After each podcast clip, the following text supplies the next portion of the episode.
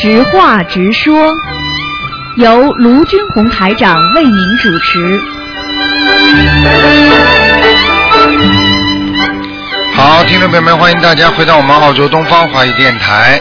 那么今天呢是二零一四年一月三号，星期五，那么就是新年的第二、第三天了啊。那么我们是腊月是十二月初三。好，听众朋友们，下面就开始解答听众朋友们的问题。喂，你好。喂，师傅好，你好，嗯，师傅新年好，新年好。嗯，嗯，弟子给您请安，嗯啊，祝愿您师傅在新的一年弘法弘法顺利，谢身体。健康。嗯，嗯，师傅，我有几个问题想问您。啊，呃，第一个问题是，我看白话佛法的时候，呃，有一篇您讲到，就是说如果以呃，就是供养一个穷人和一个和供养那个佛菩萨，嗯、就是他是不是平等？然后您说这个是，嗯、其实是有不同讲法的，就是说，呃，其实看你的发心它是平等的，能够请师傅再开示一下吗？嗯，实际上在这个问题上，供养一个菩萨和供养一个啊穷人，那当然是有不一样的果报的。比方说，举个简单例子，那么菩萨他是众生救度众生的，对不对？嗯那么你供养菩萨，那么菩萨当然你说是像啊，他不能动的。但是你嗯发行菩萨的书籍，对不对？嗯你是不是在供养菩萨？你让更多的人学佛，是不是让更多的人离苦得乐？嗯如果你只是去供养一个穷人，他一个人给他吃点，给他用一点，他饱了，他只不过是得到了一点温暖而已，嗯。他的思维、他的境界还是没有提升啊。嗯。啊，所以他最后得到的是什么？一些善业、善报，嗯。他没有得到真正的啊，在心中得到解脱。而你供养菩萨的话，那你是让更多的人精神上得到解脱。嗯。啊，你比方说你供养这个庙，他们庙里有这个菩萨，那么会有更多的人去拜去求。那你说这功德大，还是你在马路上给一个跪在地板上的穷人给他布施点好啊？啊，当然，如果你如如果你看见那些马路上那些穷人，你有慈悲心的人，你也应该啊给他们一些供养嘛，这也是对的，明白吗？明白，师傅，您是不是这个意思？就是说，其实是看我们自己的发心。我们无论是供养菩萨也好，供养一个穷人也好，是我们的发心是一个平等心，是有一个平等。我们供养的是佛性。如果就说果报来讲是不一样的，但是如果说因为这个果报不一样，而且供养的时候就起了分别心，那么这个功德也是就不一样了。不是这么讲的，就是说你因为现实在现实我们学佛人当中，你所做种的因，你种的因和你的果，它是成正比的，对不对？嗯。啊，那么现在你现在供养的是学是菩萨学佛人嗯，那么和供养一般的穷人呢是两个概念的，那你得到的果报都是不一样的呀。嗯。这个不是说分别心的问题，因为你都是一种慈悲心，但是你这个分这个分别心不是在于说我今天做不做这个功德，慈悲不慈悲的问题，而是我在于同样做一个功德，我得到的功德大和功德小，它都有不一样的。那我问你，那么地藏王菩萨他为什么要到地狱去啊？功德大不大？嗯他也可以到人间来救人的呀。嗯啊对不对呀？嗯但是你说到地狱去救人，那救那些恶鬼难不难？对不对？嗯。那你说功德大不大了？那师傅，您说就是供养佛菩萨和供养一个穷人，嗯，嗯有其实是心不要有分别，但是你做出来的行为，你的确是有不同的果报的，那没有办法的，明白明白了吗？嗯，明白了。嗯、那个师傅，我还有一个问题，就是您说学佛学到后来就是一个悟字，嗯，那么就是说做做一个假设吧，其实就是说修心修行，还有我们去平时去念经消除业障，都是不是说分割孤立的，是在一起的。那么就是做一个假设，比如说我们看白话佛法，它注重的是在修心，然后平常做就是做一些好事啊是在修行，然后我们念经呢是在消业，嗯。就是这样讲吧。那么就是说，如果、念经念的少，然后他就是好好的呃读白话佛法，好好的去悟、去修心，那么最后他心那个体会到五蕴皆空的时候，那么这个业障也空了吗？五蕴皆空嗯是慢慢的开悟的。嗯你这个问题主要讲到还是说一个人的悟性嗯啊，修行修心也好，你的修的思维也好，信愿行也好，所有修的一切到了最后就是归于一个物质。等你有悟性了，那你就见到本性了，见到本性，你就是明心见性了。嗯那么，所以你如果不管做多少好事，你到最后没有悟性，那你这些好事只会变成善业，嗯明白了吗？嗯。像我对我我对你这个人好的不得了，天天请你吃饭，对你好的不得了，最后嘴巴里讲这种人怎么对他好，像像什么都不懂的啦，是不是人呐？好了，没有开悟，你所有前面做的善事全部变成善缘了，明白了吗？嗯你要开悟，我今天对他好，我是救度众生，我是学观世音菩萨，对不对？我并不是为自己的。那么这个，我是举个简单例子，就是这样的话，你就在开悟之中了。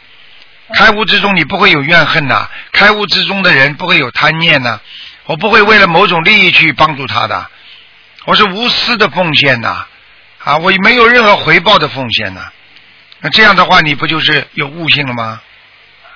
嗯，师傅是这样，就是说我有一个朋友，他是修其他法门的，嗯，他以前念经念的也很多的，然后也是就是啊要消业呀，就觉得业障很深呐、然后这样去消业。后来慢慢的他就变了，变了以后他就嗯比较注重于就是读一些经典呐、然后在心上啊，嗯去就是要修心，然后这些经呢就是消业这一块他可能就放了，他觉得就是说我通过修心最后嗯因为就是什么都是空的嘛，那最后我。真的是把这些都看淡的时候，所有的这些业障，因为业障也是消不完的，那到最后就是业障也都是空了、空掉的了。你说这个概念对不对？我问你，一个人如果有罪业，业障我们把它视为罪业，对不对？一个人如果犯过罪的话，你说会空吗？你说这个罪在他的心中会不会彻底结束？没有，这肯定的。嗯而且他的理论是这辈子修不完，这辈子修不完的话更要修，嗯因为我这辈子修不完，我下辈子还要再来受苦的，所以我这辈子尽量要修完。所以不能说我不管自己的业，对不对？嗯你比方说，一个人有坏习惯在家里，喜欢骂人、打人，那你首先要把骂人、打人先要改掉吧，嗯对不对？你如果说我这里在做好人，那你在骂人、打人，你说这个人修得好心吗？嗯，我举这个例子，你明白了吗？明白。所以我拼命的去做好人，但是呢，我就业我不消，因为我觉得会慢慢的会没有的。你说这种理论能够不能够不能够成立？嗯，他的意思就是说，呃，这个业也不是说没了，但是他就不不看看不到它了，这些报他还是要受的，但是他就就说把它去不去把它空了，，实际上不叫看通，叫叫看淡。嗯看淡和看破并不是没有，明白了吗？学佛里边的理论，它的哲学，它的文字非常讲究的，看淡还是存在的。嗯，就是当一个灾难来的时候，我看得淡一点，嗯明白了吗？嗯还有看破，就是说我知道这个我必定要受的，嗯那么叫看破了呀，对不对呀？很多人看不破，为什么是我呀？为什么是我呀？那就叫看不破，明白了吗？他是这个概念，所以呢，他以为拼命的修心就能把他过去的业全部修掉，嗯。那是不可能的，因为你一定要让自己的功德，然后要彻底的忏悔自己过去的业障，你才能慢慢的消掉你的业。如果你根本没有重视自己过去犯过的罪，只重视我今后将来应该怎么做，你过去的罪业还是残留在你的身上，明白了吗？嗯，明白了，师傅。哎，明白了嗯。那个还有一个问题就是，呃，看您一篇呃文章，就是随喜功德这篇文章，最后提到呃观修和实修，就说观修，您说观修会比较容易一点，因为不涉及到具体的人和事，啊、不掺杂个人的喜恶在里面。但是这种观修最终还是要落到实修上，是不是？是这样的，因为你的思维上已经开始修了，你实际上的行动上也在修，嗯对不对？啊，观修实际上就是你的思维在修行呀。比方说，我的脑子里一直很干净，我要帮助别人，我要对别人好，对不对？那你的行为上会不会出来对人家不好啊？因为你的行为是受到你的思维控制的呀。嗯，但是有的时候不行哎，师傅，有的时候观修觉得还好，真的是还好，嗯但是一到实修，啊、一到真的就不行了。实际上为什么你知道吗？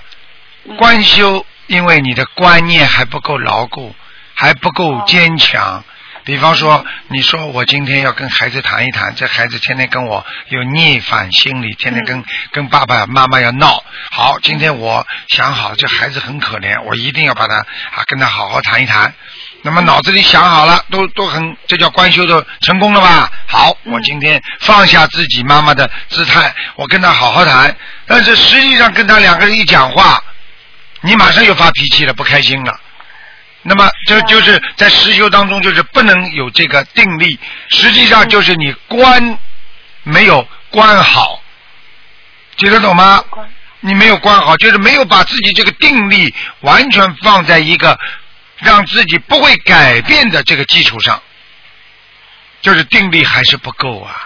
那怎么办？再返回观修。对了那就你就是说，在要想去做这个事情之前，你的信心还不够百分之一百的充足。你观修观到百分之五十，跑到那里实修的时候，好了，那五十很快就变掉了，明白了吗？如果你观修的时候，我坚决，我一定，哪怕我跪下来，我今天要把它说好。那你百分之一百的信心，那你实修碰到他，再怎么对你怎么样态度，你妈妈都会啊忍耐，因为你已经思想做好充分准备了。用现在白话讲叫，我思想已经。啊，什么样我都要付出，无所谓了。这个时候呢，你就实修就不会有出问题了，明白了吗？那这样的话，就是说我观修的时候，我说我不管怎么样，我都要达成这个，那这不又执着了吗？你这个执着是指在境界提升到一定的时候，才能够让自己感觉到我放下执着。如果现在刚刚开始修行的时候没有执着，你连心都修不好。所以人的务必就是在学佛当中，把很高深的教授的理论拿到小学生、中学生、大学生来用，把中学生的理论一会儿又放到大教授这个位置上，也博士生这个位置上来用。听得懂吗？所有所以佛的理论，它是在不同的层面上，有不同的境界来接收不同的解决方法的。明白了，现在明白了吗？就是不是就是说，那我们在学佛的初级阶段，对自己的要求严一点、执着一点没有关系。对了其他的，实际上很多人就是在佛法里面转来转去转不出来，嗯他拿高深的理论，那么拿菩萨的最高深的理论，阿弥陀佛啊，释迦牟尼佛、观世音菩萨的理论，空，对，哎，空了我学什么佛啊？空了我为什么还拜佛啊？哎，观世音菩萨为什么叫我们还有求必应啊？哎，观世音菩萨你不是空了吗？你为什么还要人家要求你，你还要有求必应啊？你不是拿这些理论在套，你明白吗？所以很多人学了一点东西，一点皮毛，以为懂得佛法的真谛了，搞来搞去，搞来搞去，你搞不懂的。明白。呃，就是举个例子，这里说啊要打磨，那里说要慈悲，哎，你到底要打磨还是要慈悲啊？嗯，听得懂了吗？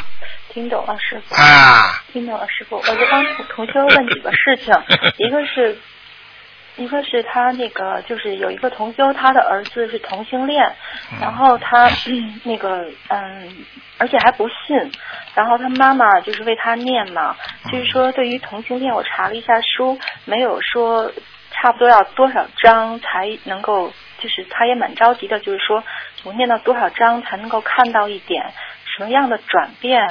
让我就增强信心，我不知道这个他应该怎么念，念多少章？几百章？首先，首先他这个理念就是信心不足嗯啊，比比方说他妈妈，人家医生跟他说没救了，孩子没救了，你看他妈妈会不会念？他妈妈本身对心灵法门可能对小房子信心不足，哎，我要念多少张才能好啊？你去问医生呀，医生啊，我你帮我看一定看得好吗？没有一个医生敢打保票把你病看好的，嗯，听得懂吗？是。啊，你不能用这种人间的理论来让别人的思维来解决你啊解决不了的问题，因为你自己的问题叫树有根，水有源，是由你自己万物万物唯心造，是你心中造出来的。你让别人来解决，当然人家就很难了。你自己的心解铃还须系铃人，你自己造成的麻烦和困难，你必须自己来解决啊！你找别人干嘛？啊，对不对呀、嗯啊？你的本性还是你自己呀、为什么你自己不解决，让人家来解决，还要说啊？你能帮我解决吗？嗯，对不对呀妈妈倒是蛮精进的，她就是因为她孩子不信嘛，她就啊又不敢跟你就告诉他很简单，妈妈收得到无线电的天线，能够接受到收音机听到声音，而他孩子没有收音机，他怎么来接受你妈妈的信息啊？对啊、就这么简单喽。啊，对不对啊、电波天天在空中都有啊，为什么人家有收音机就能听啊？他妈妈相信了就有个收音机了，他儿子收音机都没有，他怎么能够收到音乐啊、台长的声音啊？那还是要先给他呃那个儿子多念心经是吗？对，先要给他一个收音机，他不想要哦，塞在他身上，那就是不断的给他念心经，让他开悟，明白了吗？明白了，师傅。嗯，师傅，那个我还有一个问题哈，就是呃，我同有一个同修，他结缘了很多小房子，之前那个从国内，然后就是因为嗯现在不太敢用，但是太多了，就是他他这个就是而而而且本本身他是不太做梦的，就是他烧下去他没什么反应，没什么感应，就是不知道他拿这些小房子怎么办。那小房子要看看它质量好不好呀，那他叫他烧几张下去看一看啊。怎么没反应啊？你叫他七张七七张七张烧不做梦你再试试看，看他做梦不做梦。嗯你念的你烧的如果都是不好的，很快就做梦了；烧的非常好，很快就做梦了，不可能不做梦的。哦啊，他可能记不住，明白了吗？而且跟他讲啊，他想做梦很简单的，求观世音菩萨给他点预示啊，马上梦来了。嗯而且像这种从来不做梦的人，只要一下子梦来了，以后就停不下来了。真的啊我 叫他去叫他去做呀，很容易的。是吗？嗯那就是如果要是不好的话，就全都不能用了，是吧？如果要是还可以，就要不要自己再加念几遍？然后对呀、不好的话肯定没用。现在嗯现在你这个结缘来的，那有些修有一些人倒倒反而很很很慎重，有些佛友送给人家结缘的，倒还是挺好的呢，嗯明白了吗？嗯就是有不能把它当钱财，那么就很好念得很好。如果你有商业化的运作了，它接下来效果就念得不好了，明白吗好？嗯。明白。嗯嗯，明白师傅。还有一个问题，就是也是我们这边一个佛友，一个那个老妈妈，她之前问，当时就是有一次问您，但是她问的不太清楚，所以她就是说想再问一下，她是呃，就是说现在就不能睡觉嘛，然后念经念的很多，然后就不能睡觉，就是以前练过气功的，然后她的那个。不是头顶，当时她问的时候，你以为她头顶有一股气进去了？不是进去，而是就是有有有一个气流在头顶盘旋，只要他一闭眼睛，就在头顶盘旋。这种现象，他以前练气功的时候也有过，嗯然后他就不知道这个跟他以前练气功有没有什么关系，弄得她绝对有关系的，他有一股气已经出不来了，哦，出不来。啊，他就是说练过气功的人，他就会有一种气。什么叫气功啊？气已经形成一种功力了，嗯明白了吗？这种气形成这种功力在他的内脏里面，所以过去很多练过气功的人身上会有一个气的球，他会走动在手臂上，在身上会走动，走到哪里他会走到哪里的。嗯啊，你明白吗？然后等到他死的时候，人要死了，但是这个气还走不掉，所以只能叫他的徒弟，他很痛苦，叫徒弟拿棍子把这个气打散掉，他才能真正死掉。明白了吗？对，师傅他是肚脐那个地方就会就是忽忽闪忽闪的。对了，对了一股一股，就是说他过去练气功的时候已经练成练成一股气了，在肚子里了，哦。明白了吗？啊，那现在念经方面怎么调整才能够改变这种状态？他就是很痛苦。叫他放下，一定要放下，一定要觉得这股气没有了，哦啊，完全觉得没有这个事情，觉得过去练过气功，现在根本没有气功，不要以为哦自己有一股气，不要去感觉，不要感知，不要感应，不要不要伤感。一闭眼，他就是那个，就弄得他睡不了觉，他就是。啊，就是这股气呀、在里边跑，怎么睡得了觉了？就是他过去自己已经已经练成了这么一股气，现在要把它消掉，不是这么容易的，明白了吗？要多就是让他那就看看看开，还是要就多念心经，是要多念小房子吗？要叫他念消灾吉祥神咒，哦，念消灾。嗯嗯消灾他现在本身已经念了四十九遍每天，再加，再加哈，啊可以加到多少啊？再要加加到一百零八张，一百零八遍，嗯，OK，念多久呢？一直念，念到他以后一一念到他以后一念经，这个感觉没有了就可以了，哦，明白了，明白了。嗯，行，好的，好的，没有问题了，谢谢师傅，师傅保重。啊，再见。嗯，再嗯见，，拜拜。再见。好，那么继续回答听众朋友问题。喂，你好。哎，喂，你好，你好台长。哎哎，你好，吴台长。哎，请说。啊，我我想问你哈，就是呃，我儿子以以前我给你打过电话，他就是他不溜冰了吗？他溜冰就是吸毒，然后吧哈，完了我给你打电话，你让我给他送小房子，现在比以前好多的多了，嗯，就是说他现在恢复的很正常，那前儿都不正常。嗯，恢复很正常，不挺完了我还要？问你他不吸毒了。啊啊，不对，这么这么好啊！谢谢观世音菩萨了。嗯，啊，我谢观世音菩萨，我天天坚持不断的给他送小房子。啊，我啊，完台长，我儿子做梦哈，他总梦到十八罗汉，他说的，十八罗汉他，梦到两回。那啊那就是那就是有菩萨一直在不停的给他加持啊，有护法神帮助他，啊听得懂吗？啊啊，懂，谢谢台长，谢谢观音菩萨。嗯他说他梦到两回，我那天领他呃，在七月十五之前他要上龙泉寺，完我就领他去了，上寺庙上，他说妈，我就梦到的这些这些罗汉，这些两两边挂那十八罗汉。嗯他说他梦到两回啊。这很好，谢谢台长。这很好。呃，台长啊，我要问你哈，就是说我家供的释迦牟尼佛，还供的观音菩萨，还供的弥勒菩萨。我要是上香，我怎么祈求呢？我先，我按原来我是按你说的那个，先拜大日如来菩萨，完了我是还先拜一下释迦牟尼佛吧，还是怎么拜？全部都要拜，供着每个都磕个头嘛就好了。啊，那好你，你家里供拜的，你怎么能不磕头啊？啊，我磕头，我拜，我先拜这个的哈，啊完了啊我再啊。师傅，我还想问你，就是孩子小，两岁小孩可以给送小房子吗？可以的，啊，嗯。可以送小房子。我问你，两岁孩子会不会生病啊？会的。是啊。啊好啦，那是这为什么不能烧小房子啊？明白了吗？啊，谢谢师傅啊，谢谢师傅加持我。完了，我的老公还做梦哈，就是梦到三个大乌龟，说还有个紫色的。啊，三个大乌龟，啊，说明你们家谁放生谁延寿了？啊。谁放生了？你们家谁放生了？啊，我也经常放生，我因为我学了台长这个法门之后。你老公放不放生啊这个？你老公放不放生？我老。公，我老公放生，我俩一起去放过。好了，你老公跟你都延寿了。好，谢谢师傅，嗯谢谢观音菩萨，嗯谢谢台长。嗯，好了。台长，我想问你，就是我、嗯我妈家供个财神画哈，那个是怎么办？给他生了还是给他包起来呢？我想供的，什么叫生了？你这个财神像给他生了不行，怎么可以烧菩萨像啊？啊你不是犯罪啊？啊开玩笑了。啊，那好，那你要是怎么要？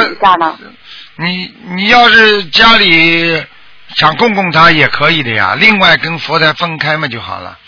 我要问你，那个财神像看上去这个脸凶不凶啊？还是很和善的那个啊那种呢？很笑呵呵的笑呵呵的财神是天上的财神，有的是地府的财神，比较厉害的。所以这个不一样的，明白了那好，那？我妈家这个她是还是供着好呗。如果你们家非常需要钱的话，你就先供着吧。啊哈哈，谢谢师傅。嗯，供着不能吊着，好，听得懂吗？供着下面要有案，就是要有桌子，明白了吗？哦。它是一个图画好，，就正好要挂到那个桌子的上面，然后还要供水，还供香炉，明白了吗？否则的话，你就把它卷卷好，你要是一张小房子送到庙里去结缘，好了。